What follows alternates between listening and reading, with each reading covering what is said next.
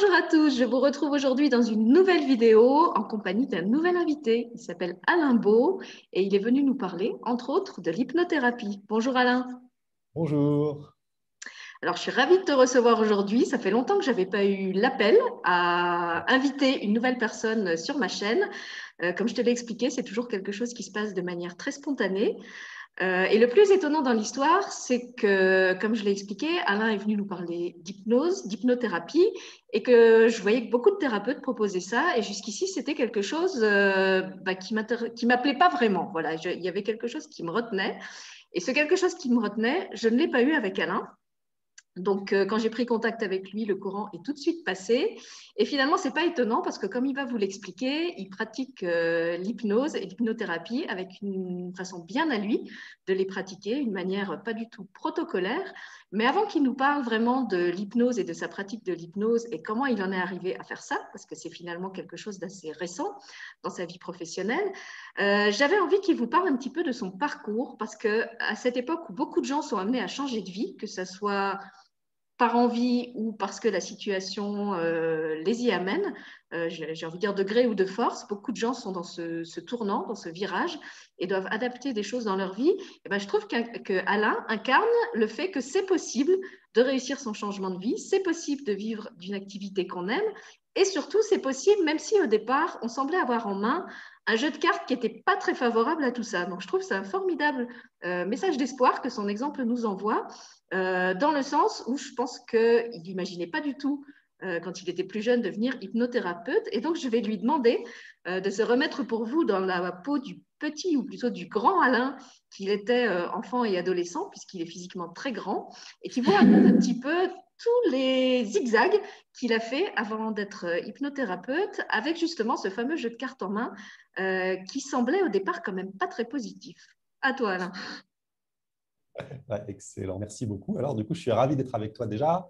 Et oui, effectivement, j'ai eu, euh, alors pour commencer, un, parcours euh, scolaire un peu euh, chaotique, même si une fois qu'on le regarde, il est plutôt logique, mais au début, il me paraissait assez chaotique.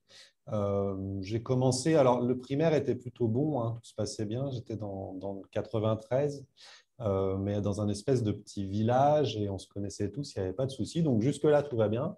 Et l'arrivée du collège a été quelque chose pour moi d'assez assez euh, perturbant, et d'ailleurs pour tout le monde. Hein. J'en parlais encore avec un de mes amis d'enfance qui a vécu la même chose alors je m'en doutais même pas. Euh, c'est-à-dire que d'un seul coup, on part dans un collège qui est très loin, donc qui est plus. Euh, le primaire était derrière chez moi, hein. donc j'entendais la sonnerie de l'école, je fonçais. C'est-à-dire et, et, le collège, pas le cas du tout parce qu'il était à une heure, donc il fallait prendre le bus. J'étais un enfant très très très, très stressé, très angoissé par tout ça par les changements, par euh, dès qu'on changeait quelque chose, je, j'étais perturbé. Donc j'arrive dans ce collège et là en plus, euh, bon, bah, beaucoup de monde, euh, le bus à prendre, et puis après coupé de tous mes amis, parce que je suis arrivé en sixième, j'avais plus aucun de mes amis, ils étaient dans les autres classes, tous ensemble, donc j'étais ravi. Et le collège a été pour moi quelque chose d'assez perturbant. Je ne sais pas si vous connaissez ça, mais le, le syndrome du dimanche soir, là, le truc où on n'a pas envie d'aller à l'école. La boule Donc, euh, bon, effectivement, j'étais grand, mais euh, à l'époque, pas encore. J'étais encore petit. Et j'étais pas dans la norme non plus, c'est-à-dire que j'étais très maigre.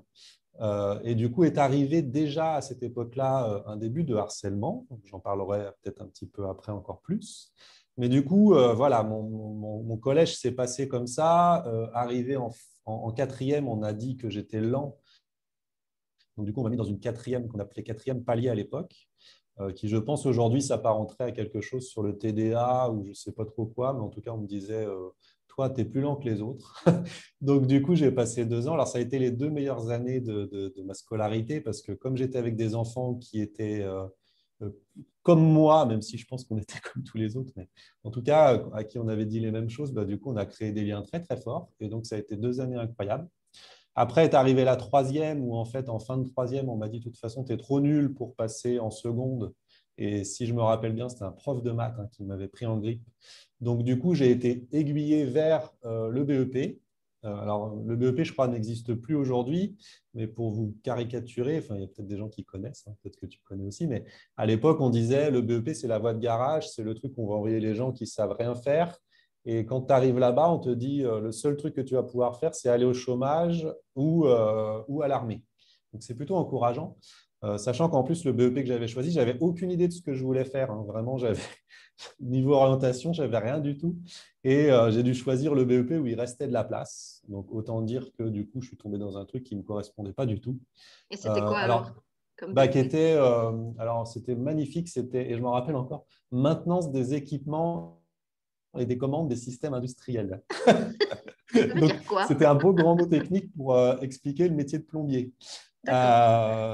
Bon, donc ça n'a pas été mon kiff. Hein. Euh, le truc, c'est qu'en fait, alors ça a été vraiment deux années où j'ai vécu là pour le coup le harcèlement fortement, avec deux enfants qui m'ont vraiment pris à part et qui m'ont tapé, qui m'ont. Enfin, j'avais vraiment la, boule au ventre et la peur hein, tout le temps. Ce qui est assez étonnant parce que quand je regarde aujourd'hui des photos de moi à cette époque-là, euh, j'avais le sourire, ce que j'ai trouvé formidable parce que je me dis soit c'était un masque que je mettais, soit j'étais vraiment très fort et je souriais. Euh, et, voilà. Et donc, à cette époque-là, j'avais beaucoup grandi, mais toujours pas grossi, puisque moi, j'étais vraiment quelqu'un qui était euh, d'une morphologie euh, très mince. Donc, je mangeais même pas à la cantine parce qu'il me faisait des, signes comme ça pour rentrer à la cantine. Enfin, ça a été des moments compliqués. Alors, vous ajoutes ça à, un parcours qui t'emballe pas, ben ça, tu vois ce que ça peut te créer. Et en fait, j'ai toujours eu cette force intérieure qui a fait que j'ai dit non, c'est pas possible pas finir euh, à l'armée ou euh, au chômage. Donc, j'ai fait quelque chose que personne ne pensait euh, crédible. c'est de finir troisième de la classe et de pouvoir remonter vers une filière technique. Donc ça, c'est un truc que personne ne pensait possible, hein, surtout de mon moi.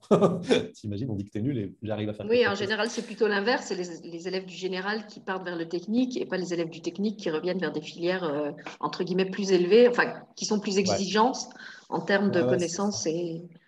Donc, je suis retourné en bac, euh, bac électrotechnique. Et puis après, j'ai fini en BTS. Donc voilà. Alors, BTS qui, pareil, hein, moi je suis arrivé en BTS, je ne savais toujours pas ce que je voulais faire dans la vie. Hein. c'était, on te disait de toute façon, tu pourras tout faire. Alors j'étais plutôt content. Je me suis dit, du coup, si je peux tout faire, c'est cool. Quoi.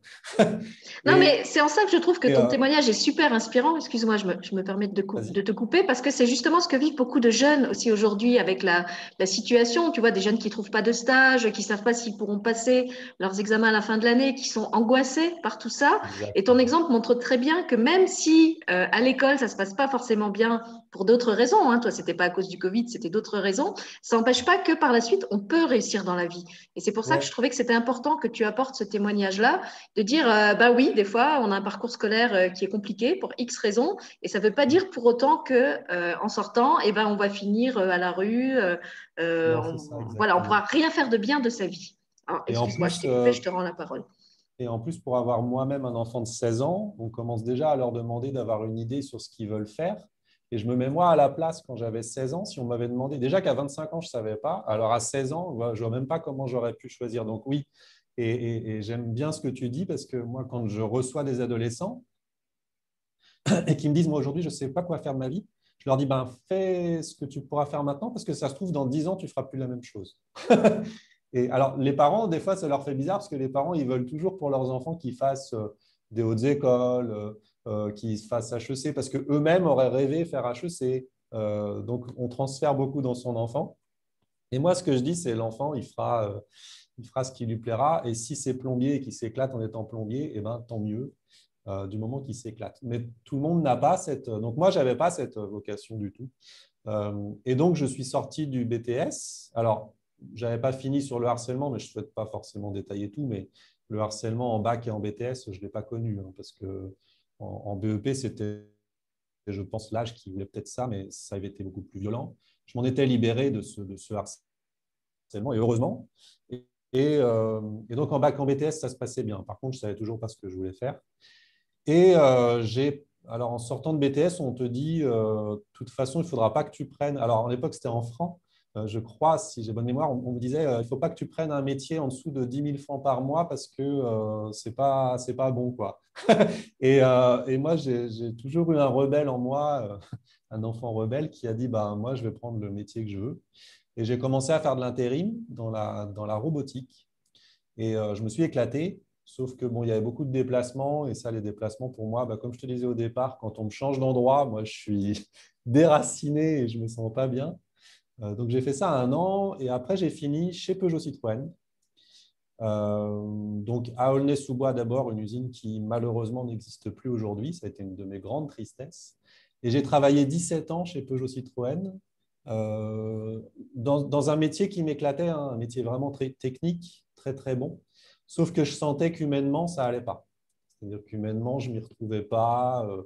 L'industrie, l'industrie et l'industrie automobile, peut-être, parce que les autres, je ne connais pas, c'est assez dur hein, humainement. C'est-à-dire qu'on va vraiment te.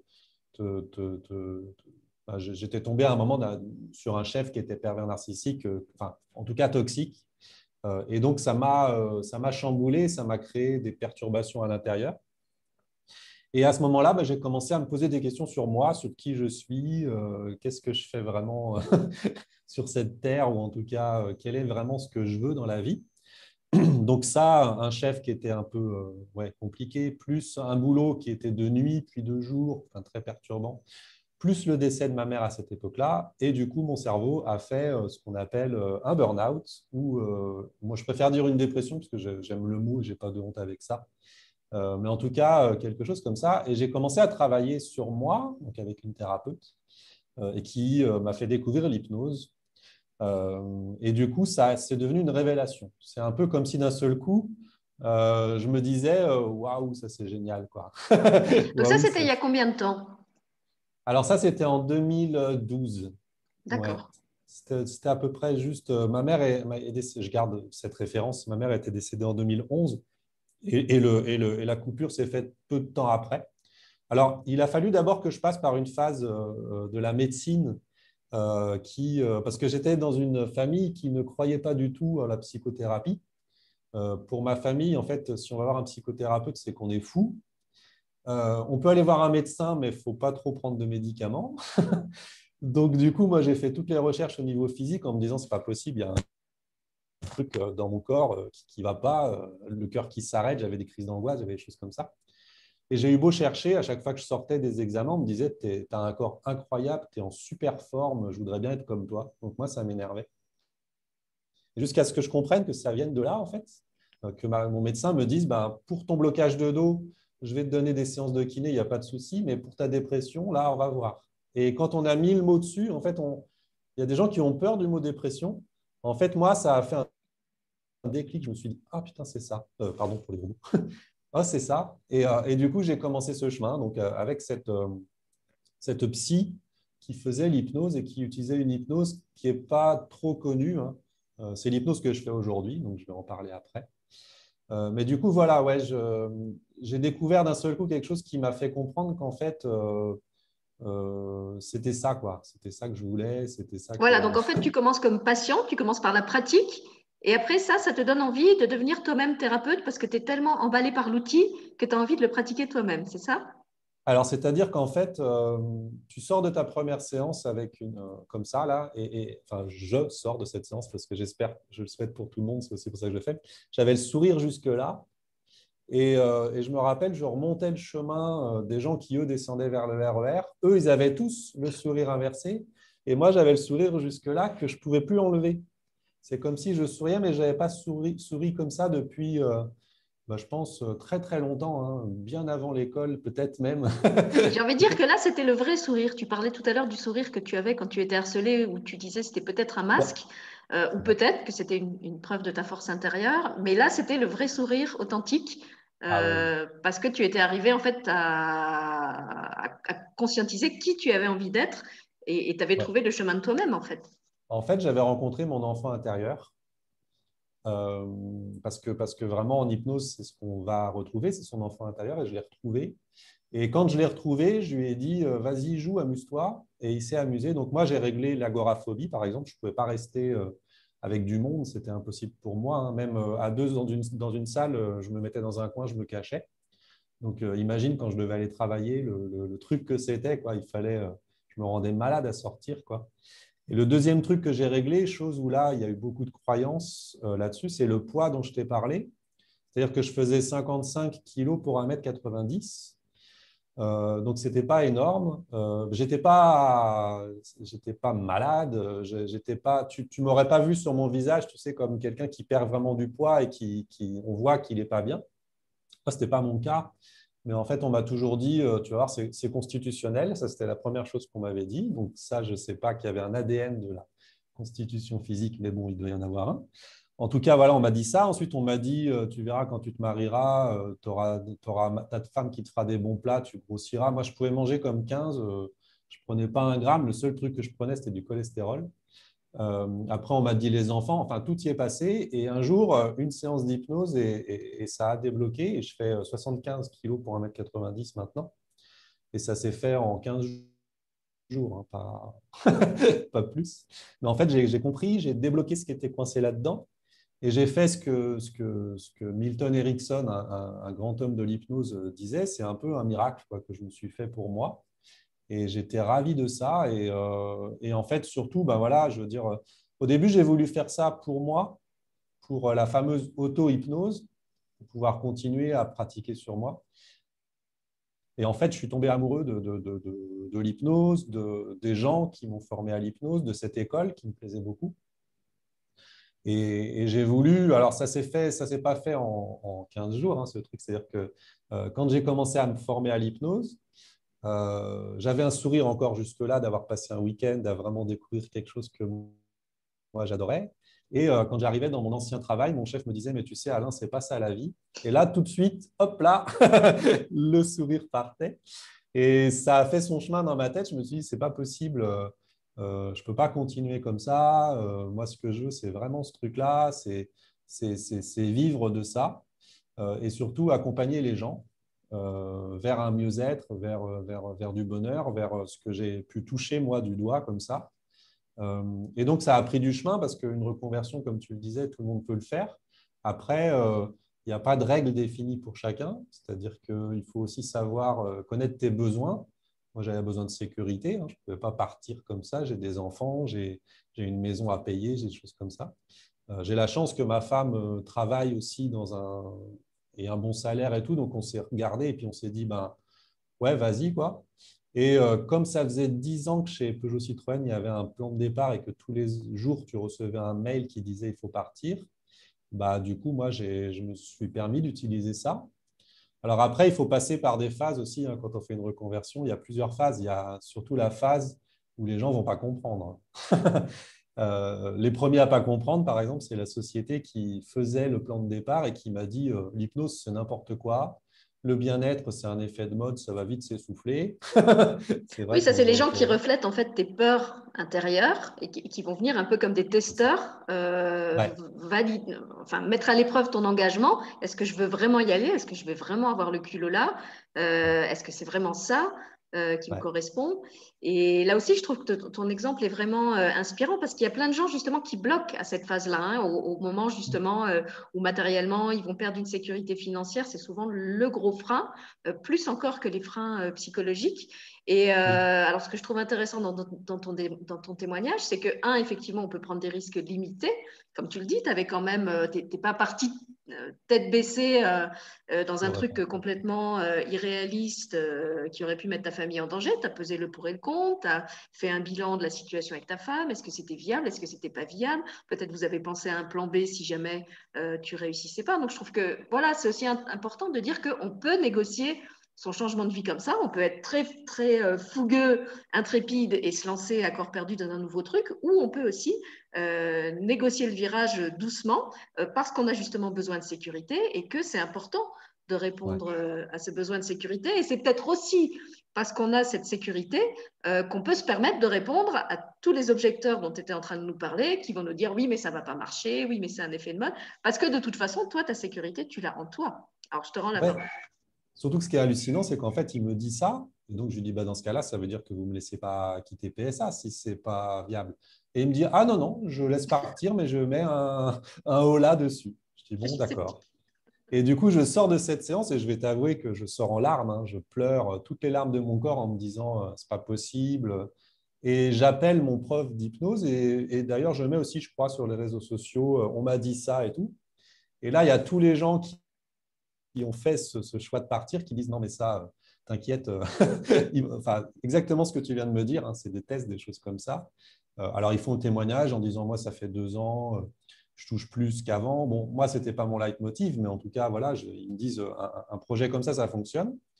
Et mon prof me dit surtout Mais dis-leur simplement que tu vas faire du coaching.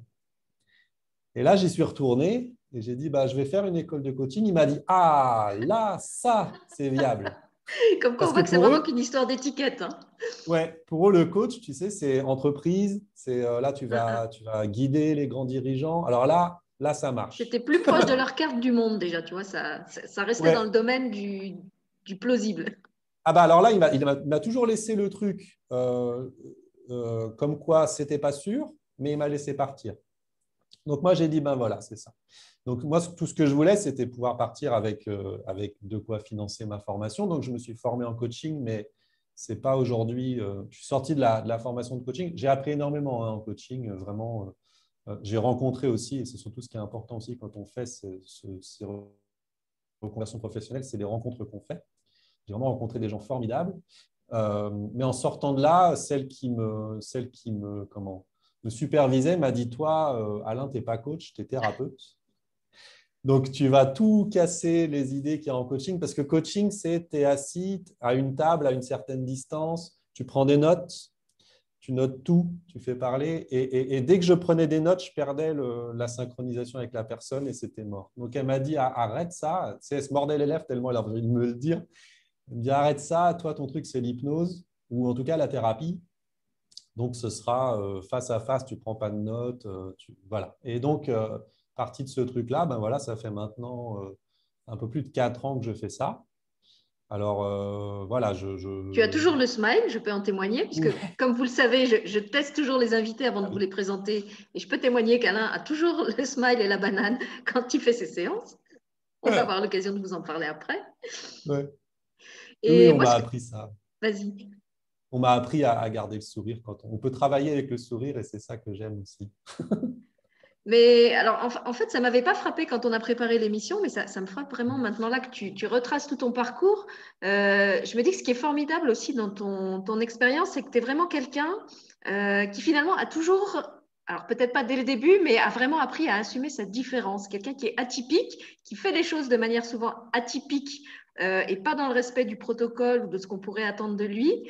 Et qui a cette force intérieure qui permet ça? Tu parlais justement du, du sourire quand tu étais harcelé. Alors, était-ce un masque ou était-ce qu'effectivement, tu avais décidé que tu ne te laisserais pas enfermer dans cette croyance sur toi qu'avaient les autres? Et finalement, je trouve que bah, cette expérience de, harcèlement et de tout, enfin, même au-delà du harcèlement, tous ces jugements qu'on avait portés sur toi en tant que mauvais élève, en tant que celui qui allait dans une voie de garage, en fait, tu t'es pas laissé enfermer là-dedans évidemment, quand tu étais tout jeune, c'était sûrement pas conscient, mais je trouve que ça t'a donné un formidable terrain euh, pour après justement euh, trouver cette force intérieure en toi de dire eh ben ok on me dit que c'est comme ça mais moi euh, je décide que ça peut être autrement. Je, je, je, je, choisis de valider la croyance de l'autre ou pas et surtout je choisis d'agir en accord avec mes propres pas croyances mes propres convictions j'ai envie de dire et ça je trouve c'est vraiment quelque chose qu'on retrouve comme une ligne directrice dans tout ton parcours y compris dans ta manière de, pratiquer l'hypnose, puisque tu vas nous en parler maintenant. Tu ne pratiques pas du tout l'hypnose euh, de manière traditionnelle. Alors moi, ce qui me bloquait dans l'hypnose euh, et qui faisait que je n'avais pas envie d'inviter de, personnes qui pratiquaient l'hypnose sur ma chaîne, c'était que, un, je pensais que pendant une, séance d'hypnose, on n'était pas conscient et que donc, euh, ben, si je tombais bien, c'était tant mieux, mais si je tombais sur quelqu'un d'un peu manipulateur, il pouvait m'emmener à un endroit et puis voilà, peut-être ne pas me ramener ou me ramener de travers. Enfin voilà, je trouvais que c'était dangereux ou je croyais que c'était dangereux. Et puis l'autre chose, c'est que je m'attendais à rencontrer une personne, euh, vous voyez, un peu comme le serpent K dans le livre de la jungle, qui allait me dire "Et confiance", qui me... dans, un, état euh, un peu euh, un peu chelou. Euh, j'imaginais quelqu'un d'assez, d'assez, je sais pas comment dire, assez rigide, euh, un peu type euh, costard cravate. Alors je sais pas, j'étais peut-être dans une représentation euh, un peu passéiste des hypnothérapeutes. En tout cas, je m'attendais à ça. Et forcément, maintenant que vous voyez Alain, vous comprenez bien que ça ne pouvait que coller entre nous, puisque lui, il travaille à partir de son enfant intérieur, qu'il n'est pas en costard cravate, il a une manière absolument pas euh, protocolaire de pratiquer l'hypnose, puisque pour me mettre en état d'hypnose, il a utilisé un tambour euh, chamanique, c'est à quoi je ne m'attendais pas du tout non plus. Ah. Donc euh, voilà, je te laisse peut-être maintenant nous en dire un petit peu plus sur ta manière personnelle de pratiquer l'hypnose pour que les gens aient un aperçu un peu plus précis de comment tu le fais, et puis pour ceux qui auraient déjà expérimenté des séances d'hypnose, qui puissent voir aussi en quoi c'est peut-être différent de ce qu'ils ont vécu, qui les a peut-être pas convaincus et qui pourrait être différent avec toi pour ça, déjà, je vais, déjà reprendre un petit peu euh, les bases de ma formation, puisque donc je me, suis formé à l'hypnose qui m'a aidé moi, euh, parce que je pense aussi qu'on est peut-être plus réceptif à, au type d'hypnose qu'on a utilisé sur nous. Hein. Je, me, pose la question, je pense que peut-être c'est le cas. Donc, du coup, pendant longtemps, j'ai cherché quand même à voir s'il n'y avait pas d'autres écoles d'hypnose qui pouvaient me convenir en me disant, voilà. Et en fait, je suis, je tombé sur des écoles. Euh, bon, je n'ai pas forcément vécu des expériences forcément agréables avec, euh, avec des jugements aussi dans, dans, dans, dans, cette approche. Donc, je me suis dit, bah non, je vais. Alors, je voulais quand même continuer à faire l'école que je faisais moi. Donc, tout de suite rentrer dans, le vif du sujet. C'est une école canadienne, ce n'est pas une école française. Euh, c'est des Canadiens et ces Canadiens sont chamans aussi. Donc, du coup, oui, c'est pour ça que tu as connu le tambour chamanique. Euh, et, tout cet univers en fait du, chamanisme qui euh, euh, parfois peut être connoté comme beaucoup de choses. malheureusement, on voit le chamanisme comme des gens, je sais pas, qui fument dans un, dans un tipi ou qui, qui dansent en, indien. Non, c'est pas forcément ça le chaman aujourd'hui. Le chaman, c'est autre chose. et du coup, on utilise, oui, effectivement, le tambour. Et, et les Canadiens ont une, une mentalité qui m'a plu. Hein. C'est vraiment déjà une mentalité où il y a beaucoup moins de, je ne sais pas si c'est moins, de croyances, mais il y, a, une ouverture d'esprit beaucoup plus forte à d'autres choses que la médecine classique. Mm. Ouais, c'est pas, ouais, c'est vraiment ouvert. Bon, c'est des gens adorables. Hein. Moi, je veux dire, tu rencontres un Canadien, il n'y a, a, pas de filtre et tout de suite, tu sais si tu vas l'aimer ou pas l'aimer. Euh, et, vraiment, j'ai rencontré des, gens formidables. Et donc, pendant cette formation, bah, c'était juste extra. Hein. donc, euh, et en fait, vraiment, c'est ouais, l'idée pour moi de l'hypnose, c'est l'enfant intérieur. Ça se base vraiment là-dessus. C'est-à-dire que quand on a fait la séance, toi et moi, c'est mon enfant intérieur qui parle à ton enfant intérieur. Voilà, c'est pour ça que moi j'ai adoré parce qu'en fait j'ai beaucoup rigolé avec euh, Alain pendant cette séance. Je ne m'attendais pas du tout à ça, comme je vous l'ai dit. Je pensais que la, séance d'hypnose allait être quelque chose quand même d'assez je sais pas comment dire, assez sérieux. Voilà, j'imagine ça un peu comme euh, une séance avec un psy, un truc, voilà. Hein. Ça peut. Et en fait, pas du tout. On a fait que se marrer euh, pendant la, séance, même quand on tombait sur des choses euh, pas très sympas d'ailleurs. ça, se fait vraiment de manière très, très ludique, très spontanée, dans la façon dont tu le pratiques toi. Hein. Encore une fois, j'ai n'ai pas pratiqué d'autres d'autres hypnothérapeutes. Euh, et effectivement, on, s'amuse beaucoup. Il y a quelque chose de léger et de joyeux dans ta façon de travailler. Alors, moi, vraiment, j'allais voir, parce que j'avais quand même fait des. J'étais allé voir des gens dans les autres écoles. Hein. Euh, j'avais fait des rencontres comme ça avec des gens qui avaient fait tout le cursus d'hypnose. Donc, ça, c'est un truc incroyable, un cursus d'hypnose. Hein. Il y a...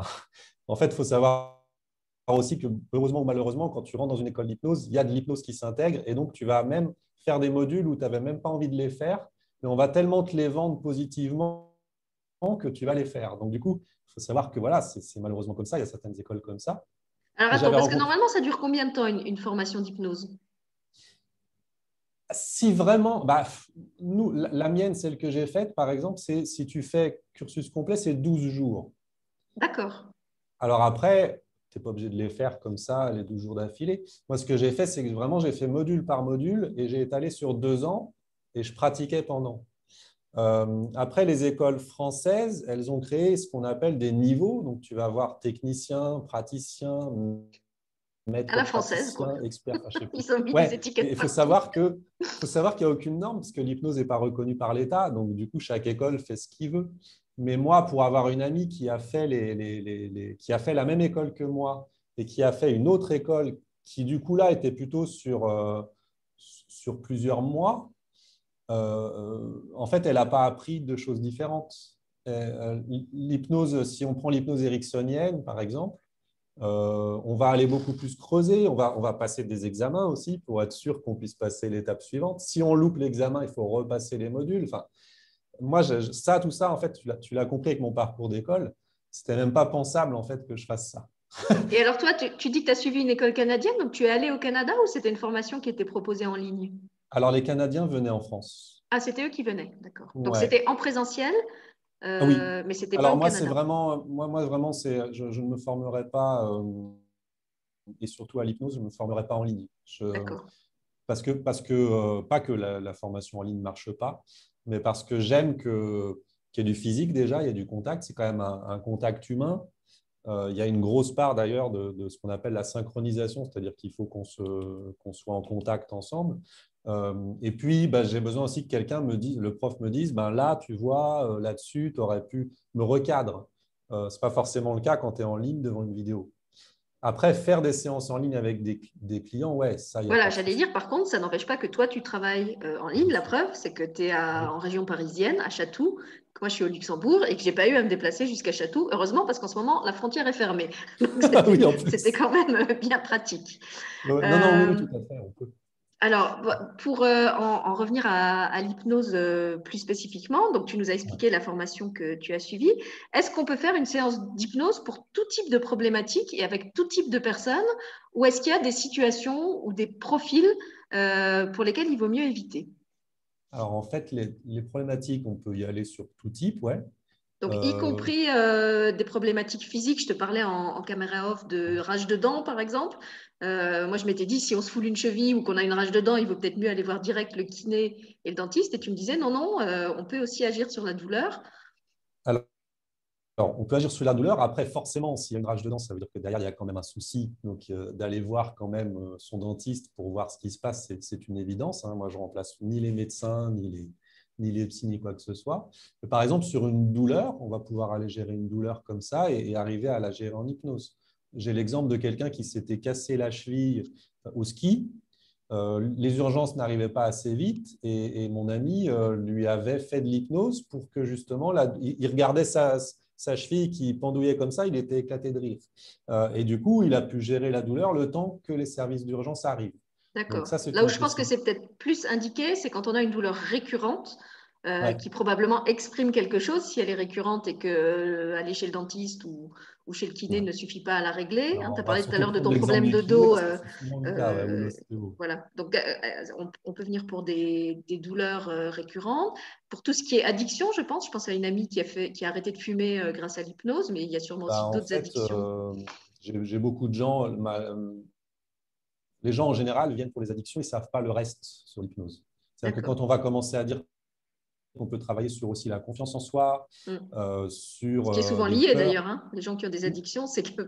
ah oui, oui, non, mais c'est ce que, j'explique aux gens quand j'explique justement l'hypnose, parce que je prends toujours une séance pour expliquer comment fonctionne l'hypnose.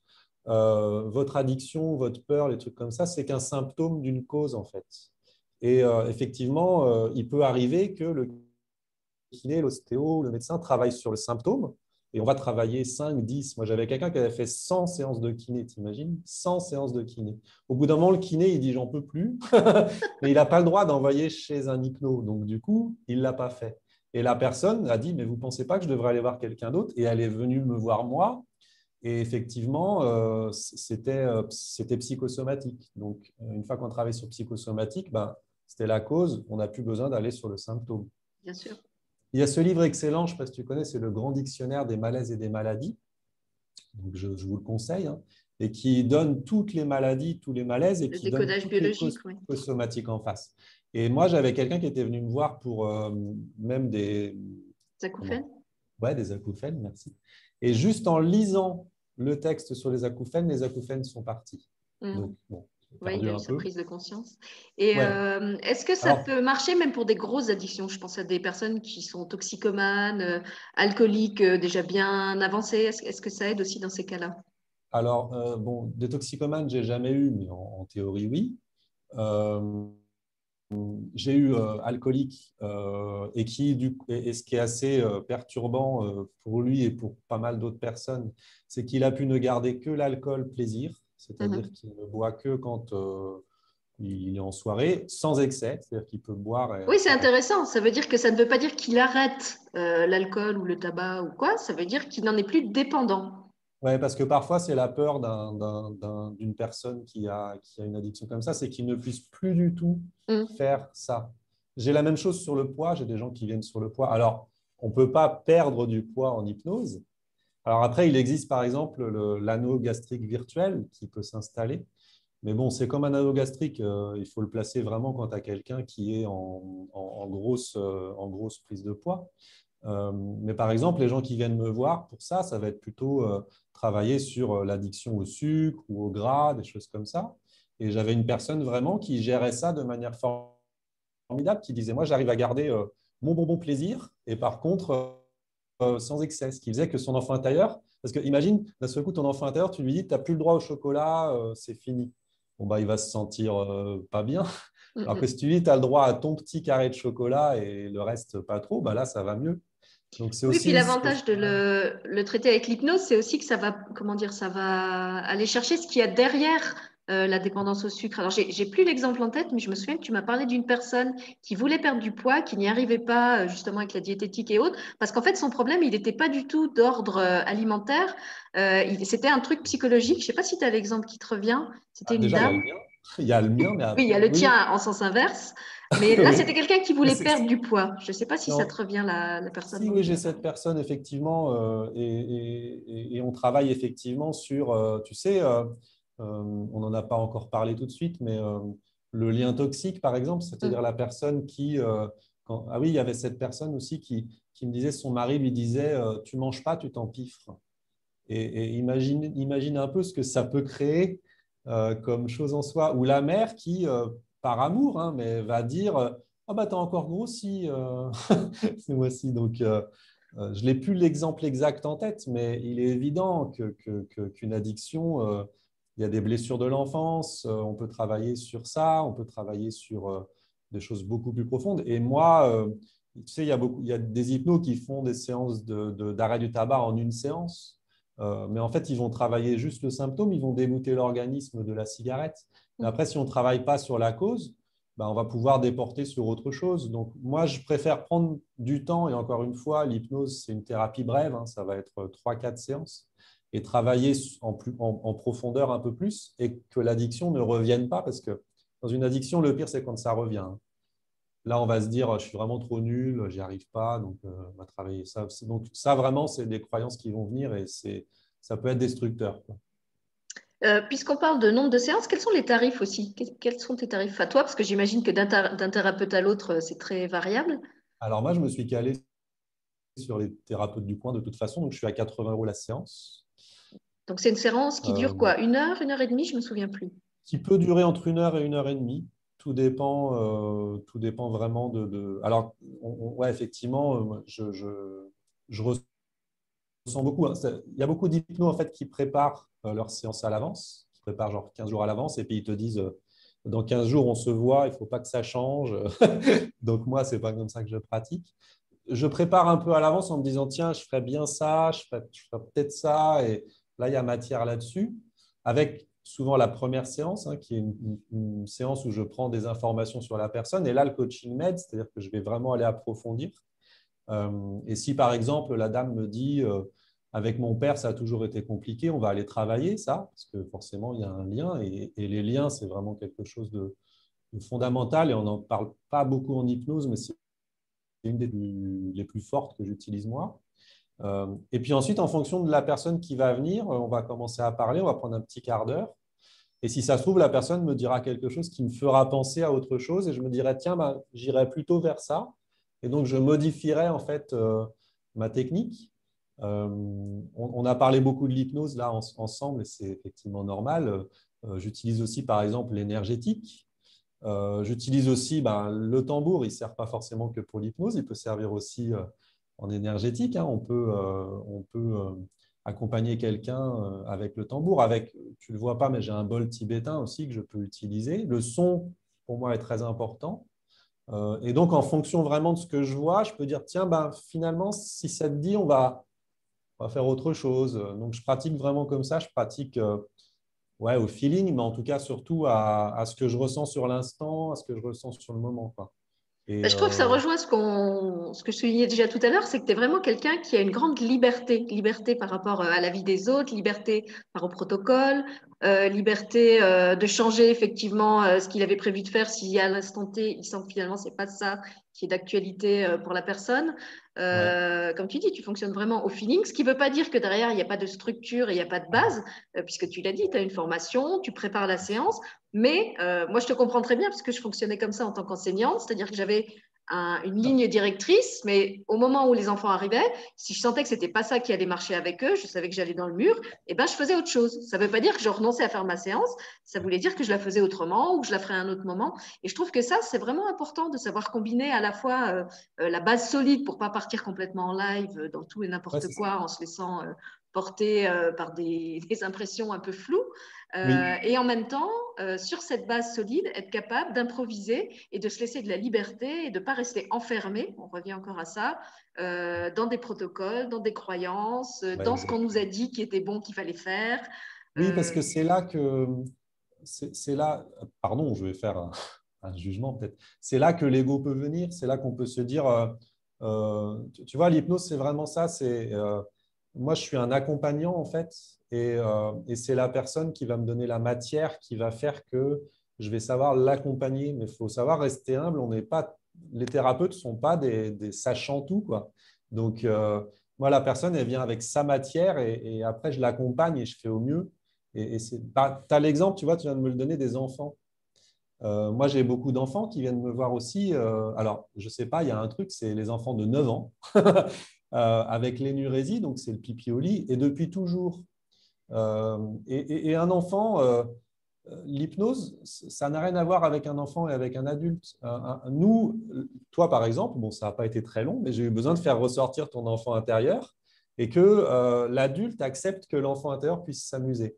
Bah ça, ça peut être la complexité en hypnose. Il y a des gens qui n'acceptent pas. Si je leur dis viens, on va jouer, un adulte. Ah bah oui, si c'est des gens qui ont un enfant intérieur très très bah, qui n'a pas eu l'occasion de s'exprimer depuis longtemps, ça peut être compliqué pour eux de, le refaire. Alors qu'un enfant, un enfant tu, tu, lui dis viens, on va jouer. Ah, il joue sans problème. Et, tu ne vas pas jouer en te disant alors attends, mon gars, moi j'ai prévu de faire ça, tu ne vas pas me changer. Hein. non, un enfant, on se met Déjà, moi, quand je pratique un enfant, c'est on est quasiment par terre. Hein. On n'est pas assis. Euh, je ne suis pas là comme ça avec ma posture de thérapeute. Je lui ferais peur, je pense. Donc, on va jouer vraiment. Et c'est par le jeu. Et, les parents sont, sont toujours étonnés hein, parce que mais pourquoi tu n'as pas fait ça avec moi? Pourquoi tu t'es pas mis par terre? À la prochaine fois. non, mais justement, euh, puisqu'on parle de, ma séance, c'est vrai que je me souviens qu'il y a un moment où tu as été très habile euh, parce que tu voulais m'emmener quelque part et euh, mon inconscient disait non. Je ne sais pas si tu te souviens, tu voulais m'emmener. Pour, pour, résumer la séance, il y a une sorte de parcours initiatique sur lequel Alain vous fait passer en fonction de là où il veut vous emmener.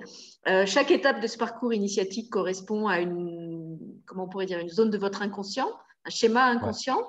Et puis à un moment, bah, mon inconscient était euh, rebelle, parce que là, Alain avait trouvé un, autre rebelle, et donc il ne voulait pas y aller. Et donc, euh, bah, il y avait deux solutions, soit on arrêtait la séance, ce qu'il a envisagé à un moment, puisqu'apparemment il n'arrivait pas à m'emmener où il voulait, soit il fallait qu'il trouve une stratégie habile pour m'y amener, mais sans que ça ait l'air d'être une contrainte, puisque forcément, la rebelle en moi, si on la contraignait, elle allait dire non. Et il a réussi à trouver cette petite euh, astuce euh, qui a fait que mon enfant a dit Ah ouais, si tu me forces, j'y vais pas, mais si tu me proposes comme ça, d'accord.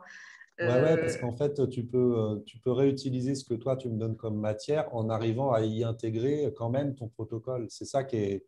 Tu vois, si je t'emmène, si je décide de t'emmener dans un château qui correspond à quelque chose pour ton inconscient et que tu me dis, moi, je vois pas un château, je vois une cabane dans, dans les arbres. Et ben, cette cabane, elle va devenir ce château. C'est juste que je vais te dire, ah, ok, on va dans cette cabane et, ah, tu as vu, il y a des tours. et, en fait, euh, c'est une idée hein, comme ça, hein, mais voilà, ça peut d'un seul coup devenir. C'est juste que ton inconscient, il faut vraiment, moi, ce que je dis aussi beaucoup à mes, à mes clients, c'est que l'inconscient, il sait tout. Hein, et qu'un inconscient, on ne peut pas tricher avec, et qu'une euh, fois qu'on le libère, c'est lui qui va nous, nous emmener vers quelque chose et, c'est toujours magique de voir ce qu'il fait.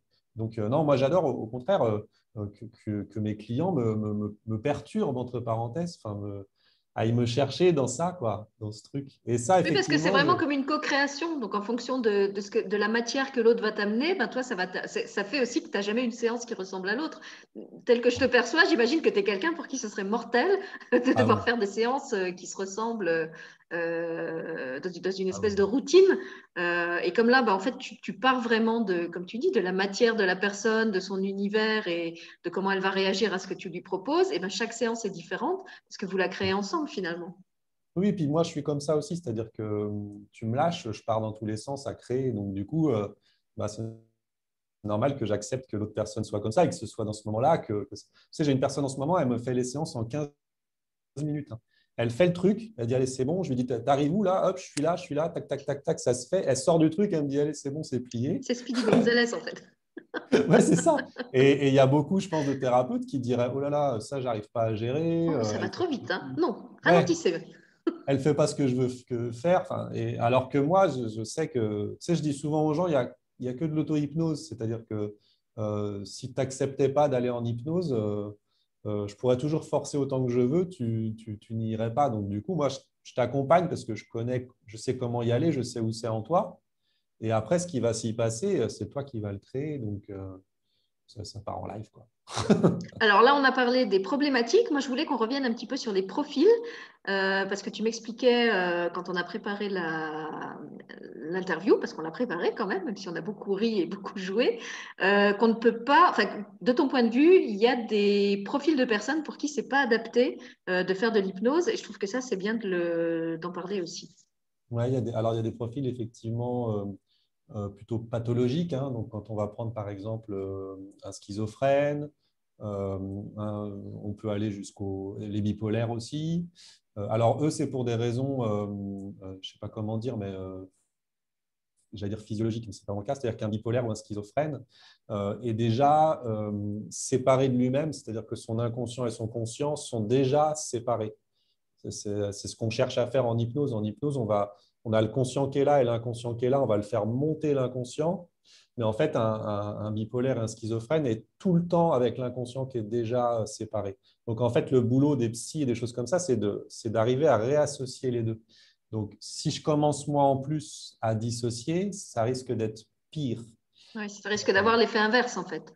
Ouais, ça risque d'avoir l'effet inverse et donc ce ne serait pas bon pour la personne. Donc, il y a des hypnos qui prennent, c'est-à-dire qu'ils ne vont pas dissocier, la personne, ils vont associer la personne.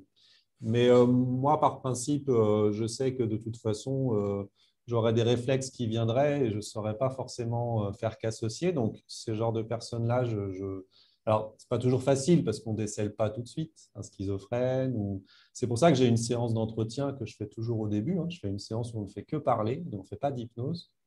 Et si je décèle quelque chose, c'est aussi mon, mon, devoir de dire, ben non, là, ça m'est arrivé récemment, j'ai dit non, je, peux pas vous accompagner, je suis désolé, euh, et, je, recommande vers quelqu'un. Et après, les autres personnes. Pardon. Pardon, vas-y. Non, je pensais que tu avais fini, vas-y. Non, mais vas-y, parce que. Non, je me demandais, est-ce qu'une personne qui a des troubles autistiques peut faire une séance d'hypnose ou est-ce que c'est comme les bipolaires?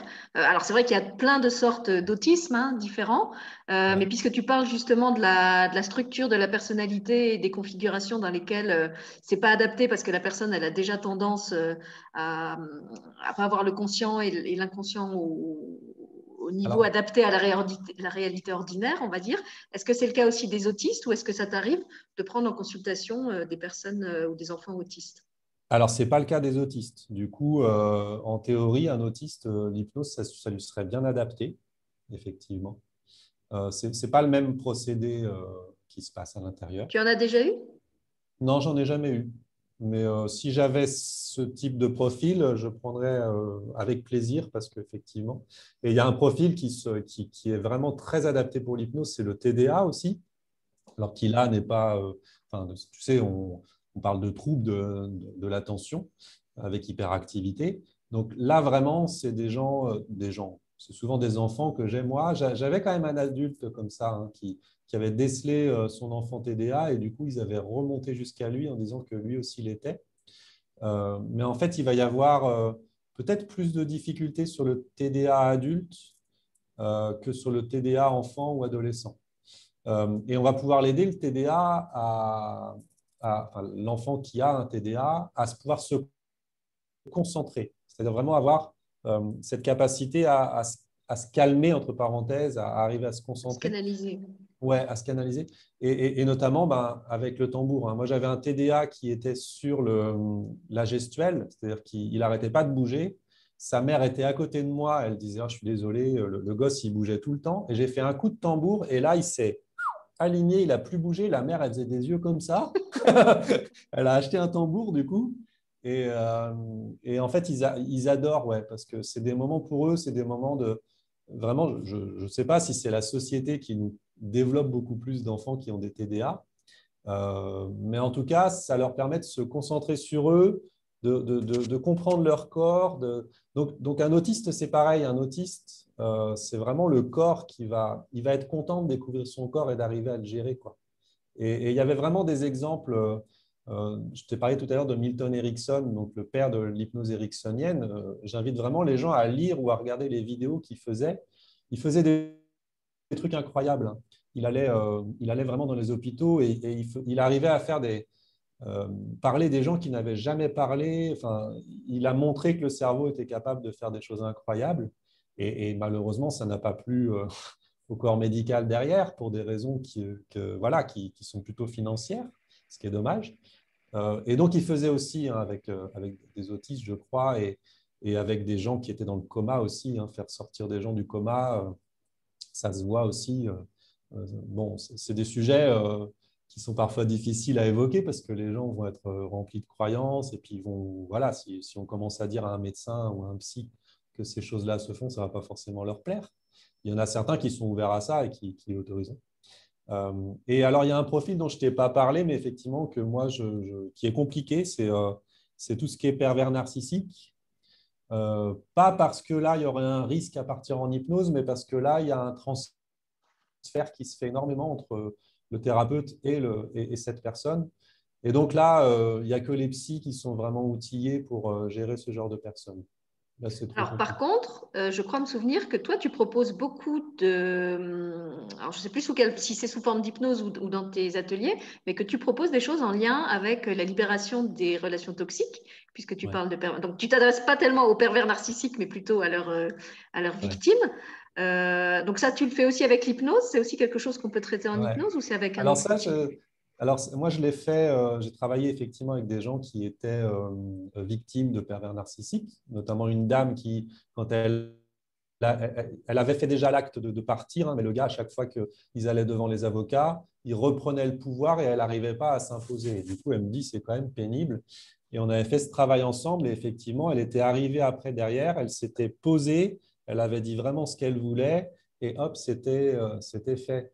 Donc euh, oui, en fait, alors moi, je, je, sors vraiment de tout ce cadre-là parce qu'il n'y a pas que le fameux pervers narcissique. Hein. Le pervers narcissique, c'est une... On a tous son pervers narcissique, j'ai l'impression, aujourd'hui, quand on parle aux gens. Euh, moi, je parle carrément de... Je vous ai parlé tout à l'heure, par exemple, enfin, je t'ai parlé tout à l'heure, de la mère qui, quand tu prends un petit peu de poil, va te dire « Ah, dis donc, tu as encore pris là, hein dis donc, tu te portes bien. Bah, ça, on voit tout de suite ce que ça crée en nous. Alors, c'est notre mère, on l'aime, on ne va pas dire qu'elle est toxique, mais la phrase qu'elle vient de dire et le lien qu'elle vient de créer, bah, tu vas y repenser quand tu vas manger, tu vas te dire Ah mince, ma mère m'a dit que c'était pas bien, et ça va créer des trucs. Donc, ça, on peut le travailler et de manière euh, euh, très rapide. Alors, euh, pour les gens qui connaissent aussi, c'est un peu le petit bonhomme allumette. C'est un exercice que, que, je donne parfois à mes clients pour pouvoir en autonomie le faire.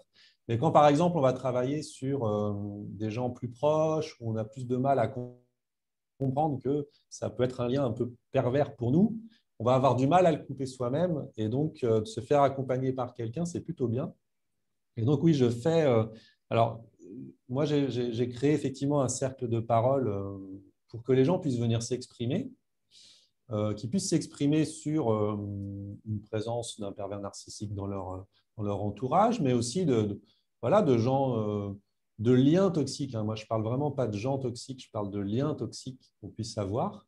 Euh, et donc, c'est sous forme de cercle. Alors, pour l'instant, j'en ai fait qu'un, je vais en planifier un autre là. Euh, mais en fait, je dis souvent aux, gens, quand je les rencontre, il n'y a pas une personne avec qui je ne travaille pas un lien toxique. On aura l'occasion d'en reparler parce que je pense qu'on refera une vidéo avec Alain et puis euh, Michel Guénier, qui est le président de la VMPN, l'association des victimes de manipulateurs euh, pervers narcissiques. Donc, je ne veux pas trop m'étendre sur la, question des relations toxiques euh, dans cette vidéo-là. mais voilà, pour que vous sachiez que ça fait aussi partie des problématiques pour lesquelles ben, il y a des solutions et pour lesquelles. Et, et en plus, très rapide, hein. excuse-moi de te couper, mais en plus très rapide. On ne se rend pas compte, mais c'est très rapide.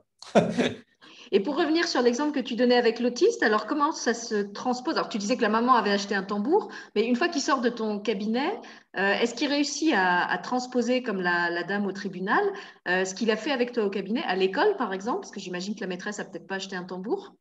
Alors, c'est la complexité que je, que, je, que je, rencontre. Effectivement, il y a des écoles qui sont, euh, qui sont ouvertes à, à, à, comment, à se concentrer vraiment sur l'enfant. C'était un TDA, hein. tu as dit autiste, mais Ah oui, pardon, oui, je confonds. Pas grave, je recadre juste. Euh, moi, c'était plus par rapport aux devoirs le soir, euh, quand il est chez lui, utiliser, donc voilà, j'utilise l'hypnose, j'utilise le tambour. Euh, pour les enfants qui ont un TDA, tu peux utiliser aussi les couleurs. Par exemple, j'utilise la couleur euh, en thérapie. Euh, on peut utiliser bah, des enregistrements, par exemple. S'il n'a pas le tambour, je peux m'enregistrer. Je, fais souvent ça pour, pour les gens que j'accompagne et quand je leur propose après de le refaire chez eux, ils me disent Ouais, mais quand je le fais sans toi, c'est pas pareil. Donc, du coup, je m'enregistre et, je file ça à la personne. Euh, mais après, vraiment, pour l'enfant, c'est ça, c'est d'avoir vraiment euh, des outils qu'il puisse réutiliser chez lui. Euh, la séance qu'on fait ensemble, de toute façon, ancre quelque chose. Hein. Quand tu fais des séances d'hypnose avec les adultes, avec les enfants, il y a un changement qui se crée. Après, bien évidemment, tu vas continuer ta vie. Ton inconscient, il ne va pas changer parce que tu as fait de l'hypnose. Il va se recréer des choses. Et donc, moi, j'ai des gens qui reviennent après pour d'autres problématiques. Là, le problème à l'école, bah, c'est que l'éducation nationale n'a pas les moyens de, s'occuper comme ça des enfants, euh, je dirais, particuliers. Donc, euh, avec un peu de chance, tu as des profs qui le comprennent, qui le font. Moi, j'ai eu. Hein. Mais par exemple, j'ai eu quelqu'un qui est venu me voir, une mère avec son fils, qui me dit Le prof a demandé que je vienne vous voir pour qu'il arrête de bouger. Et je lui ai dit, ben, j'ai une mauvaise nouvelle, c'est qu'en fait, avec moi, je vais lui apprendre à encore plus bouger. Que, parce que bon, il y a, il y a le rebelle en moi. Mais n'empêche que cet enfant, en bougeant, c'est comme ça qu'il arrivait à être meilleur à l'école. Ben oui, parce que comme il avait été autorisé à bouger alors qu'on lui interdisait tout le temps de bouger, peut-être que ça lui permettait à d'autres moments euh, bah, d'observer l'immobilité qu'on lui demandait d'observer, euh, vu qu'il y en avait d'autres où il pouvait décompresser. Oui, en fait, euh, tu sais, il y a un truc qui est clair avec les, les enfants qui ont un TDA, c'est qu'ils ne peuvent pas rester concentrés une heure. Donc, les cours de une heure à l'école, c'est ce qui arrive. Hein. Donc, en fait. Et puis, en plus, c'est une journée. Ce n'est pas un cours de une heure, c'est huit fois une heure. Oui, en plus. Euh, ou six, s'ils sont en primaire. Euh, imagine on d'être euh, immobile. Imagine l'enfer. Donc, moi, ce que j'apprends tout de suite avec un enfant, c'est c'est l'histoire du pomodoro. Ça s'appelle pomodoro parce que tu sais, le pomodoro, c'est la petite tomate qui tourne et puis qui te donne, qui sonne au moment où tu dois arrêter de cuire. Donc, en fait, tu vas sur Internet, tu tapes Pomodoro, tu trouves tout de suite. Et en fait, on va chercher le, truc de dire, toi, tu vas te concentrer 15 minutes, tu vas faire 20 minutes où tu vas euh, te dépenser à mort sans te concentrer, et tu vas refaire 20 minutes où tu vas te concentrer. Et, comme ça, il va arriver au fur et à mesure à faire le même boulot qu'un autre élève. Sauf qu'en fait, ça lui demandera peut-être un temps différent. Et, je, je t'avoue que j'ai fait aussi avec un homme qui avait 50 ans. Hein. et qui ne savait pas qu'il était, euh, par exemple, euh, que la gestuelle était quelque chose de fort et, qu'il avait besoin de ça pour euh, déstresser. Il pensait que plus il stressait, plus il avait de gestes, alors qu'en fait, c'est comme il se bloquait, du coup, il stressait encore plus. Donc moi, je lui ai appris à libérer les gestes et, il a réussi à... Alors lui, c'était la prise de parole en public. Donc il a réussi à prendre parole en public à 50 ans, tu vois. Donc, c'est des enfants qui, qui ont eu un TDA, on leur a dit arrête de bouger. Et à 50 ans, le corps, il va, il va s'exprimer par, euh, bah, tu sais, tu vas trouver des gens dans un burn-out. Euh, c'est ça, hein, c'est le corps qui s'est vraiment euh, empêché de vivre, en fait. Donc, avec un enfant, avec un TDA, je danse des fois, je chante, je, je joue du tambour. Ah bah, on comprend pourquoi tu as le smile quand, quand tu sors de tes ah consultations. As fait quoi ah bah aujourd'hui Ah, bah, j'ai dansé, j'ai chanté, j'ai joué du tambour. en fait, tu sais, moi, je dis, là, on parlait du boulot. Mais en fait, surtout dans ma reconversion professionnelle, ce que je trouve, c'est que j'ai plus la même notion au travail qu'avant. Déjà parce que je gère euh, mon temps. Euh, tu vois, là, je suis là ce matin avec toi euh, et on fait ça et j'en suis ravi. Et puis après, je vais avoir des moments, je vais avoir des, des, séances. Puis des fois, je vais dire bon bah là, je vais, je vais me reposer, je vais prendre, je vais aller faire une balade en forêt. Et ça ne m'empêche pas d'être, bon, je vais, je vais rentrer dans un truc vachement basique, mais de toucher un salaire comme je touchais avant. donc, c'est vraiment un choix personnel. et mais vraiment, je n'ai plus la phrase hein, qui est comme ça, qui dit que quand tu trouves quelque chose qui te plaît, c'est plus le travail que tu fais, c'est du, du, plaisir. Enfin, c'est une passion en fait. C'est vraiment ce que je ressens aujourd'hui. Moi, je, je, suis dans une. Alors passion, j'aime pas trop le mot passion parce que je suis pas non plus passionné par l'hypnose au point de chercher tout ce que ça veut dire machin. Mais en tout cas, quand je fais mon travail, j'ai du plaisir à le faire. Et ça passe tellement vite parce qu'en hypnose, le temps n'a rien à voir que du coup, euh, voilà, moi, je suis vraiment euh, ravi de ce changement et, jamais euh, je reviendrai j'espère, hein. jamais je reviendrai vers quelque chose comme avant. Euh, voilà, c'est plus vraiment mon trip. Quoi. Pour moi, le signe qu'on est vraiment en phase avec euh, son activité, en tout cas pour moi, c'est ça qui a été vraiment, euh, comment dire, le, le, marqueur que, que j'étais vraiment dans ce que j'aimais faire, c'est quand il n'y a plus de différence entre le moment où tu es en vacances et le moment où tu travailles. Parce qu'en fait, pendant mes vacances, ben, j'aimais tellement ce que je faisais que ça m'arrivait de, travailler encore. Euh, donc, soit je fais des trucs créatifs, puisqu'il y a une partie de mon activité qui est artistique, soit comme aujourd'hui où je suis en congé, j'enregistre des émissions euh, avec euh, des personnes que j'apprécie. mais je vois pas du tout ça comme un travail. et à l'inverse, quand je travaille, et eh ben, en fait, j'aime tellement ce que je fais que c'est un peu comme si j'étais en vacances. J'ai la même sensation de liberté, j'ai le même plaisir, j'ai la même joie. comme toi, je gère mon temps comme je veux, donc je travaille la quantité de temps que je veux. Et voilà, pour moi, quand, quand, on a trouvé l'activité qui nous convient, c'est quand il y a ça, quand il n'y a plus euh, ce truc de j'attends le week-end, euh, j'attends le, euh, j'attends les congés, tu vois, cette sensation que tu es épuisé et que tu attends un moment où tu vas souffler, parce qu'en fait, bah, tu n'es pas épuisé, tu te ressources tout le temps. Donc, Ouais, tu as raison, parce que moi, effectivement, quand je rentre de vacances d'été, par exemple, avant, je me disais, ah, ça y est, les vacances sont finies, on va retourner au boulot. Maintenant, je me dis, bon, bah, je rentre de vacances. Quoi. Ah, moi, je me dis, chic, chic j'y retourne. voilà, c'est ça. Et je me dis, c'est juste le cadre qui va plus être le même parce que j'ai plus la mer ou j'ai plus la montagne. Mais, euh, mais voilà, dans ma tête, ce sera toujours extra. Ouais, ouais c'est ça. Alors, pour terminer, euh, je voulais que tu nous parles un petit peu des autres outils que tu as dans ta boîte euh, de magicien, joueur de tambour et autres. Parce que ah. là, on a beaucoup parlé de l'hypnose et surtout de l'hypnose telle que tu la pratiques toi, étant donné que le but c'était de la faire euh, découvrir aux gens.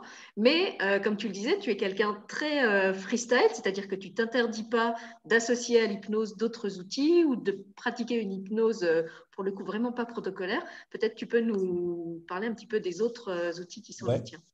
Alors déjà, j'ai un outil principal secondaire, c'est l'énergétique, c'est-à-dire que je fais des soins énergétiques qui s'appelle le Lao Chi. Alors en fait, les gens connaissent un peu moins, mais sur le principe, c'est assez proche du Reiki. Euh, c'est-à-dire que c'est vraiment, euh, on appose les mains sur la personne euh, et il y a plusieurs positions. Et, par ce biais-là, on va avoir l'énergie. Alors, on est canal, hein, on n'est pas, pas notre propre énergie qu'on utilise. Donc, on va utiliser une énergie et on va pouvoir aller. il m'arrive d'utiliser ça effectivement pour les douleurs, par exemple. après, ça peut aussi être un outil qui puisse me donner des informations sur la personne. Euh, parce qu'en fait, on, garde beaucoup de choses euh, euh, ancrées en nous depuis très très longtemps. Et notamment, je vois par exemple une, dame qui avait fait une fausse couche, et cette fausse couche était restée dans son champ énergétique, et j'avais ressenti. donc après, avec ça, forcément, tu te doutes qu'aussi, j'ai une espèce de médiumnité qui est là.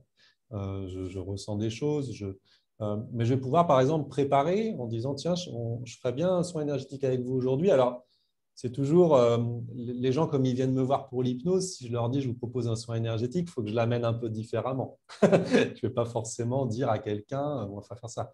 Euh, mais en tout cas, voilà, je vais, pouvoir effectivement faire ça. Je l'ai fait samedi, par exemple, à une personne qui m'a dit j'arrive pas à reprendre de l'énergie. Donc moi, je lui ai dit bah écoutez, et elle m'a dit d'ailleurs, je viens vous voir pour l'hypnose, mais ce qui m'a aussi tilté, c'est le soin énergétique. Donc je le fais.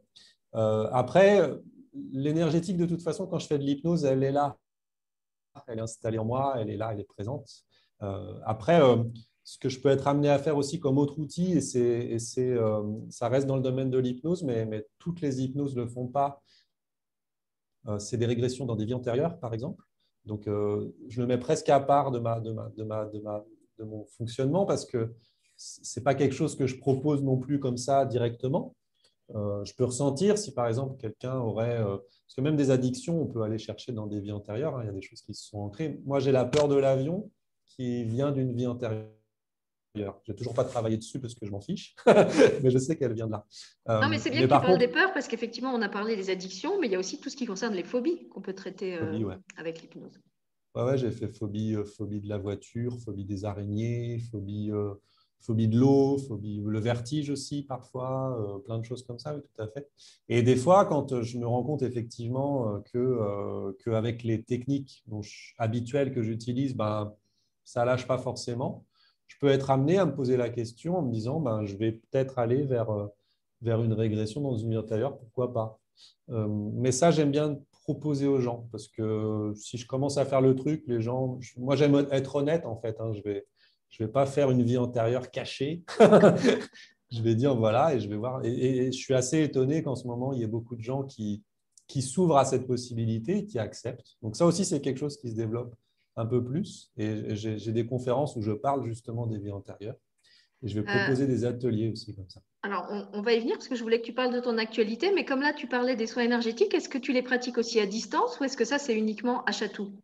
Alors ça, c'est assez marrant parce qu'en fait, au début, euh, quand j'ai appris. Alors, il faut savoir aussi que ce soin énergétique, tu vas voir, c'est assez complet mon histoire, c'est-à-dire que c'est un soin énergétique qui s'apprend très rapidement.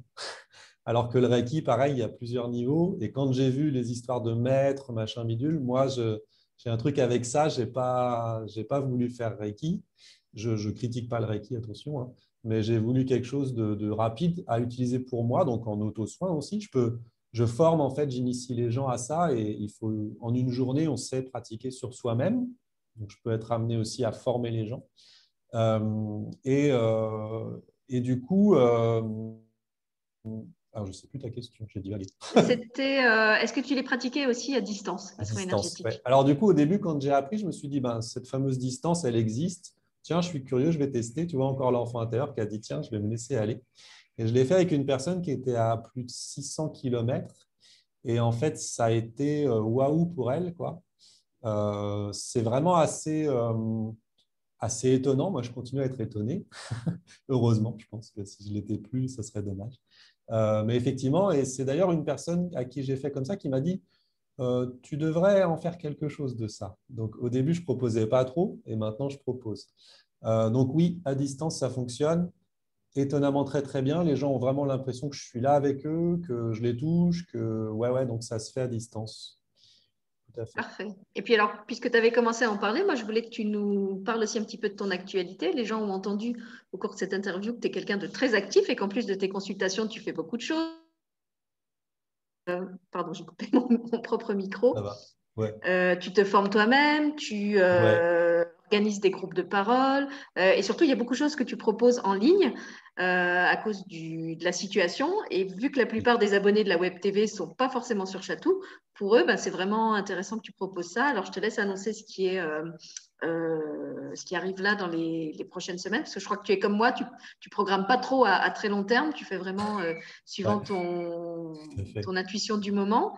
et puis, si je me souviens bien, sur ton site, il y a de toute façon une rubrique avec toutes les actualités de ce qui va être proposé dans les semaines à venir. Donc, de toute façon, c'est mis à jour euh, régulièrement et ils peuvent voir ça euh, sur ton site. Euh, mais je te laisse nous parler de ce qui arrive. Il y a une conférence déjà que je vais proposer en milieu de mois. Je ne me rappelle plus de la date exacte, désolé, tu retrouves sur le site, mais une conférence justement en ligne pour expliquer un peu ben, l'hypnose, comment ça fonctionne. moi, j'aime vraiment démystifier hein, l'hypnose par rapport à, au spectacle, parce que souvent les gens ont mmh. l'idée du spectacle et c'est elle qui nous fait connaître et en même temps qui, nous, qui peut nous desservir parfois après, si on, vient, si on vient de parler, c'est que forcément, il y a une ouverture. Moi-même, je fais euh, de la street hypnose. Hein. Alors là, en ce moment, je ne peux pas en faire parce que malheureusement, ben, avec le truc sanitaire, euh, voilà, je ne le fais pas, mais c'est vraiment quelque chose qui me manque. De la street hypnose, c'est quoi? Tu prends des gens dans la rue et tu leur fais des séances? Alors, je, me mets avec une pancarte, c'est à Beaubourg, et je propose de l'hypnose. Et là, on va pouvoir faire. Alors, moi, je, il y, a des street hypnotiseurs qui, euh, qui, décident, mais moi, ce que je demande à la personne, c'est qu'est-ce que tu veux vivre? Est-ce que tu veux oublier ton prénom Est-ce que tu veux ne pas voir que la tour Eiffel est là? Euh, Il y a même une personne avec qui on avait fait vivre euh, qu'elle était au Far West et elle voyait euh, des, chevaux qui passaient, des cow-boys partout. Enfin, vraiment, on va proposer, c'est vraiment pour s'amuser. moi, ça travaille sur moi, sur ma confiance en moi, parce que se mettre avec une pancarte en plein milieu de Beaubourg, crois-moi, ça se fait pas comme ça. Euh. C'est ça. Puis bon, on commence à connaître un peu les free hugs, hein, ceux qui sont avec la free hug, mais free hypnose, c'est quand même assez. Alors, ce qui est, assez, marrant pour l'anecdote, c'est que les gens euh, nous fuyaient nous. Tu sais, c'est genre, j'avais une mère qui avait tiré sa fille en disant attention, attention. Oui, il est Juste derrière, il y avait des gens qui parlaient des cross circles et les extraterrestres. Et là, il n'y avait pas de problème, ils passaient. donc, tu vois, c'est pour ça Associez-vous la prochaine fois. Comme ça, eux, ils feront croire que c'est toi bah, l'extraterrestre et tu pourras faire ta séance. C'est pas bête. Euh, bah, D'ailleurs, j'en suis peut-être un sans le savoir. ça, on ne va pas le dire aux gens, euh, ils vont le découvrir tout seuls. ouais. Et du coup, euh, bon, bah, j'aime bien faire des conférences pour expliquer. Alors, au début, je voulais le faire vraiment dans ma ville. Euh, mais en fait, ça ne prend pas. Donc, je le fais par Internet, ça permet d'avoir plus de gens. Donc, il y a un webinaire qui est prévu là-dessus. Après, dans le mois, j'ai aussi, euh, parce que ça a bien marché la dernière fois, un autre webinaire sur les vies antérieures. Donc, tu vas en euh, refaire un Ouais, je vais en refaire un et surtout, je vais mettre en place, et ça, en fait, je travaille avec un ami pour ça. J'aime bien travailler en groupe aussi, à amener une espèce de, de, complémentarité. Tu vois, ce qu'on fait ensemble, c'est ça, c'est vraiment une complémentarité pour que ça anime aussi un peu le débat. Et, donc, on va proposer des séances d'hypnose régressive, donc en vie antérieure, à distance. Alors, euh, moi, je suis un peu, euh, tu sais, j'ai dû garder ça de mon ancien boulot. J'aime bien tester avant. Donc là, je vais, je vais passer par des phases de test, même si je sais que ça fonctionnera. Mais euh, bah, déjà, pour ce genre de choses, il faut une bonne connexion Internet un bon casque, vraiment une mise en scène, tu sais, hein, vraiment quelque chose de. Je vais vraiment me, me comment Je m'alimente aussi, on n'a pas trop parlé, mais de ma formation en chamanisme. Euh, et par exemple, le voyage chamanique, c'est quelque chose que je pratique moi à titre personnel et que, et que je veux proposer aux gens aussi. Et, euh, et donc, je l'intègre aussi dans l'hypnose, parce qu'il n'y a pas vraiment de grosses différences entre les deux. Euh, et, donc, pour, euh, je vais avoir des phases de test comme ça, et puis après, je lancerai des ateliers euh, de vie antérieure à distance. Ah, génial. Alors là, je viendrai peut-être. ouais, hein, avec plaisir. Alors, il y a certaines personnes qui ont peur de la distance, donc tout dépend des gens. Et il y a des gens qui sont vraiment ouverts à ça. Donc, mais, donc ça, ça fait partie aussi des. Et alors après, ce que je veux faire, mais là, c'est plus en présence, puisque le printemps arrive, et le mois de mars, c'est le printemps c'est d'aller faire des cercles de tambour, aller jouer du tambour en forêt avec des gens. Et, euh, voilà, alors là, ce n'est pas sur le mois de mars, mais euh, euh, d'autres ateliers que je fais en général avec une amie qui fait aussi de la peinture. Et on mélange l'hypnose et la peinture. et ça, ça aussi, c'est un atelier qui plaît. Et ça, je pense que ce sera à partir du mois d'avril, sur les beaux jours, en espérant là que les gens puissent sortir enfin veuillent sortir, parce que puissent sortir, ils peuvent, mais veuillent. Euh, et, voilà, il y, a, plein, moi j'ai souvent des idées, mais en tout cas, pour l'instant, c'est ce genre de choses-là. Et je vais remettre en place les cercles de discussion autour des liens toxiques. Et un autre cercle de parole que j'ai fait avec une personne sur le harcèlement scolaire aussi, pour pouvoir justement euh, s'exprimer, parce que je pense que euh, il y, a, malheureusement beaucoup d'enfants, beaucoup d'adolescents euh, qui vivent ça, beaucoup de parents qui ont des adolescents qui vivent ça, beaucoup d'anciennes personnes qui ont connu ça, et de venir en parler, ben, c'est vraiment ce qui libère beaucoup. Donc euh, voilà, je l'ai fait une fois, je n'ai pas eu encore beaucoup de monde, j'espère que ça va se libérer. Parfait. Donc, vous retrouverez tout ça sur le site euh, d'Alain Beau. Comme d'habitude, je vous mets sous la vidéo son site internet, euh, sa page Facebook. Puis, je vous conseille aussi d'aller faire un tour sur sa chaîne YouTube parce qu'il parlait tout à l'heure euh, d'outils. Il y a plein de vidéos de différentes longueurs où il vous propose même, je crois qu'il y a une expérience d'auto-hypnose, euh, il y a une expérience, une expérience euh, d'écriture automatique. Tu parlais d'ailleurs des ateliers à venir. On a en projet de faire tous les deux un atelier euh, d'écriture, puisque moi, c'est mon métier et que lui, ah il, a cette pratique de l'écriture automatique. Donc, je pense qu'on va essayer de s'associer pour vous proposer quelque chose en duo. mais voilà, le but aujourd'hui, c'était vraiment de vous le faire connaître, à la fois en tant que thérapeute, mais aussi avec tout ce qu'il a de spécifique, je trouve, dans sa, sa manière de de pratiquer. alors évidemment, chaque thérapeute est unique et, pratique à sa façon. Moi, c'est vrai que j'ai vraiment accroché avec Alain, avec sa personnalité, sa façon de faire. Vous le sentez, je pense, hein, c'est très euh, très fluide. Euh, l'interview, il y a de la complicité entre nous alors qu'on ne se connaît pas depuis très longtemps. Et vraiment, c'était une très belle rencontre. Et je voudrais finir cette euh, vidéo en remerciant Willy Pierre, euh, le président de l'association Les Parents et du collectif euh, You Are Heroes, qui est un ami qu'on a en commun. C'est grâce à Willy que j'ai découvert Alain, puisqu'il avait posté euh, sur son mur Facebook une vidéo où Alain s'exprimait au sujet du harcèlement scolaire qu'il avait vécu. comme vous le savez, c'est une thématique qui me touche moi-même, donc j'ai visionné cette vidéo. C'est à travers cette vidéo que je suis arrivée sur la chaîne YouTube d'Alain, où j'ai découvert tout ce qu'il faisait d'autre. Euh, dont l'hypnose, que je suis arrivée sur son site. Et c'est d'avoir vu tout ça qui m'a donné envie de prendre contact avec lui et de l'inviter pour euh, vous le présenter. Donc merci Willy. Et puis euh, merci Alain. pour ce long échange. Je ne pensais pas qu'on allait parler autant, mais c'était tellement passionnant que voilà, c'est comme quand on a fait la séance d'hypnose, on n'a pas vu le temps passer. C'est ça. Donc, euh, je vous invite, si ça vous appelle, si ça vous intrigue, euh, même si vous voulez euh, écouter Alain en parler dans sa, conférence avant de tester une séance, à, participer justement à cette, cette, conférence en ligne qui va vous proposer et où vous pourrez lui poser des questions. On fera peut-être aussi une émission en direct avec lui si vous avez envie de, de lui poser vos questions directement. En tout cas, je suis persuadée qu'on va le revoir sur ma chaîne, et j'espère. et puis, je le remercie de m'avoir consacré ces presque deux heures. Merci beaucoup, Alain. Merci. Merci beaucoup à toi. C'était un plaisir.